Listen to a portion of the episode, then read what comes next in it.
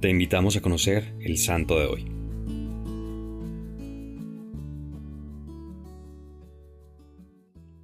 Durante la persecución de Marco Aurelio en el año 177 ocurrió la muerte de los mártires de León. En esa oportunidad el padre Marcelo recibió un anuncio divino que le permitió escapar de la muerte y refugiarse en otra población, donde gracias a sus pacientes y benévolas conversaciones con el anfitrión de la casa donde llegó, logró convertirlo al cristianismo.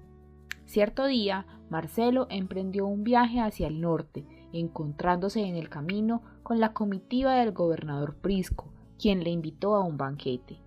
Marcelo aceptó gustoso, sin embargo, cuando llegó cayó en la cuenta que Prisco y sus invitados eran paganos y se disponían a realizar ritos religiosos en honor a Saturno.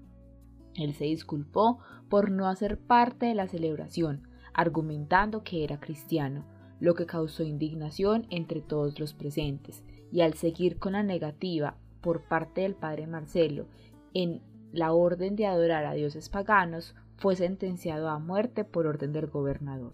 Llevaron a Marcelo a orillas del río Chón, lo enterraron hasta el pecho hasta dejarlo inmovilizado y lo abandonaron a su suerte. A los tres días murió de hambre y sed.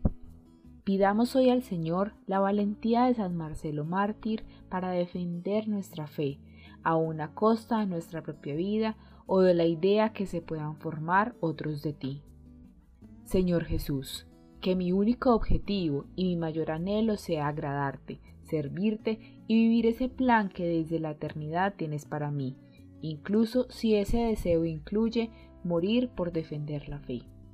Cristo Rey nuestro, venga tu reino.